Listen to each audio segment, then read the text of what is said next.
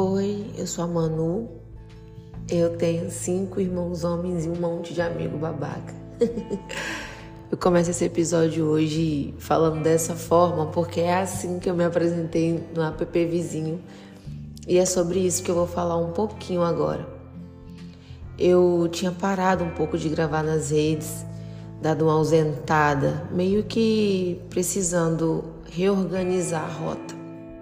Como eu disse, no episódio anterior. Um pouco antes de começar a gravar essa audição, eu conversei com uma amiga. E aí a gente trazendo alguns pontos sobre nossas mudanças, sobre nosso crescimento pessoal, enfim. Ela me disse a seguinte frase: A gente vai precisar amadurecer ainda mais para algumas coisas, porque eu melhorei depois que eu me endureci para algumas coisas. E aí eu comecei a pensar: amadurecer é possível sem enrijecer? Eu confesso que fiquei muito pensativa sobre isso, porque à medida que os anos vão passando, a gente tenta se blindar de algumas coisas, se esquivar de outras, tenta não se apegar tanto a algumas coisas. No meio desse processo de amadurecimento, a gente enrijece.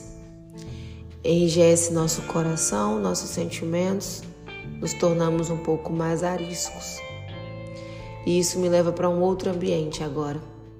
Sentada no sofá, conversando com uma amiga e ela dizendo o tempo inteiro ao telefone: Eu não consigo mudar a rota porque todas as vezes eu visito o mesmo lugar. Quando ela dizia o mesmo lugar, ela se referia às mesmas pessoas.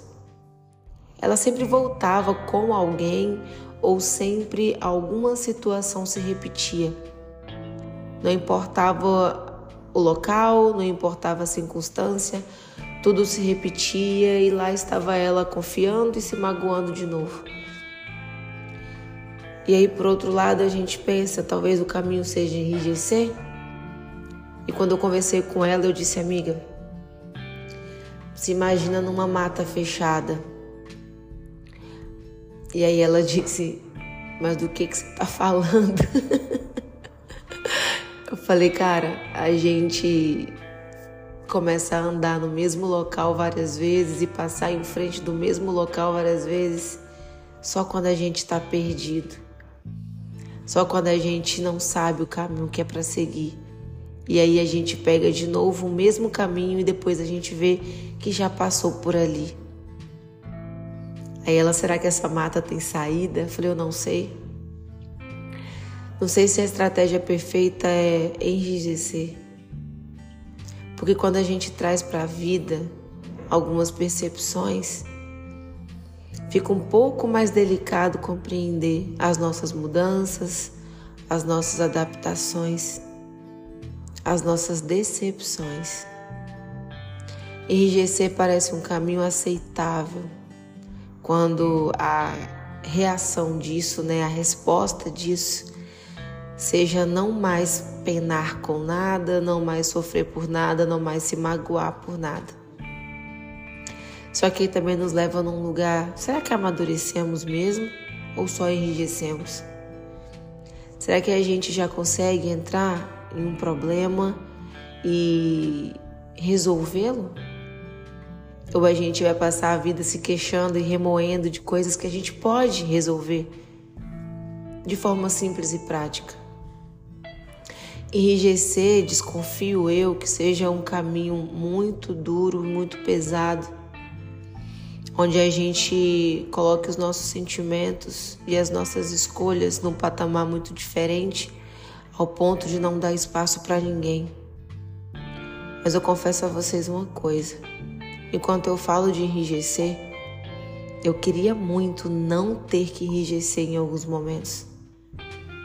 Eu queria só ter amadurecido, sabe? A questão é que quando a gente leva o nosso amadurecer para um nível diferente, a gente começa a entender que é um processo árduo que às vezes é um caminho sem volta.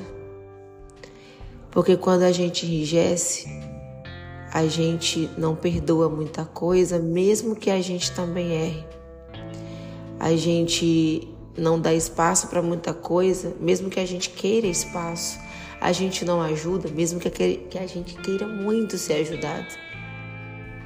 Eu confesso que eu queria muito conseguir olhar para alguém e falar: vai, eu confio completamente em você.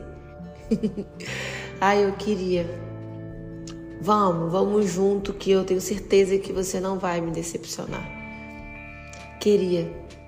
Queria poder agir e me comportar dessa forma sem me sentir infantil, ingênua e vulnerável enquanto pronuncio isso. é estranho. É estranho, mas tudo que nos leva a facilitar o nosso processo ou a confiar no próximo nos leva a um lugar frágil. Talvez o nosso modo de amadurecer tenha sido enrijecer. E enrijecer nos leva a lugares distantes, despretensiosos, mas muito duros e imperdoáveis e sem retorno. Onde a gente não consiga mais perdoar ninguém onde nós não conseguimos nos perdoar, onde tudo fica muito mais difícil, menos aceitável, um pouco mais seletivo, sem direito a erro, sem direito à compensação dos fatos e sem explicação.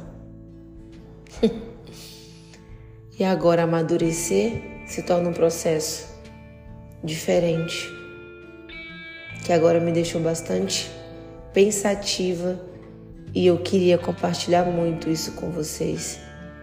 Amadurecer sem enrijecer. Será que a gente consegue fazer esse meio de campo, esse equilíbrio? Será que a gente consegue confiar de novo de forma madura, entendendo que o outro tem as suas falhas e que ele não tem a obrigação de sempre acertar com a gente? Será que a gente consegue não enrijecer ao ponto de levar para o outro os nossos traumas e toma aqui os nossos problemas e você resolve, sabe?